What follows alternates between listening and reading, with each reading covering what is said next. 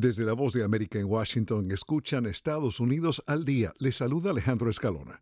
Millones de personas en la costa este del país continúan sin energía eléctrica como consecuencia de tormentas infernales y el panorama es poco alentador. Más de 100 millones de personas están bajo alerta por vientos desde Mississippi hasta el sureste de la nación. A lo largo de la costa este, aún hoy, más de medio millón de hogares y empresas siguen sin electricidad, desde el estado de Florida hasta Maine, consecuencia de una de las dos tormentas invernales que castigan la región y con una tercera en camino. Nueva York fue el estado más afectado, con casi 143.000 clientes sin servicio eléctrico, seguido de Pensilvania con unos 105.000, Carolina del Norte con 70.000 usuarios sin luz y Nueva Jersey con casi 60.000 hogares sin energía eléctrica. Más de 1.350 vuelos fueron cancelados y más de 8.700 sufrieron retrasos, uno de ellos el de la vicepresidenta Kamala Harris, quien regresaba desde Atlanta y debió aterrizar en el aeropuerto de Dulles en lugar de la base aérea militar de Andrews como estaba previsto. El miércoles, Hunter Biden asistió sorpresivamente a una audiencia en el Capitolio en Washington provocando una conmoción.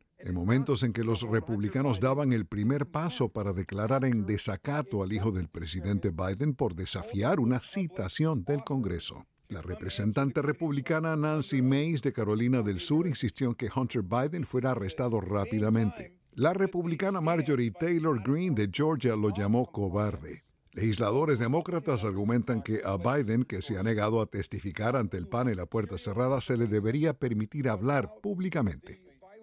La ex embajadora de Estados Unidos ante la ONU, Nikki Haley, y el gobernador de Florida, Ron DeSantis, se verán nuevamente las caras esta noche en el quinto debate de primarias republicanas, el primero donde se medirán solo dos aspirantes a la candidatura presidencial del partido, días antes del inicio oficial del año electoral en el país con las asambleas o caucuses de Iowa.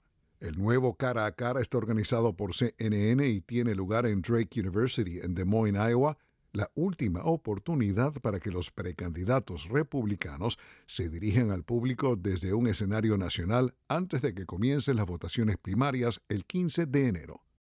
Desde la voz de América en Washington escucharon Estados Unidos al día.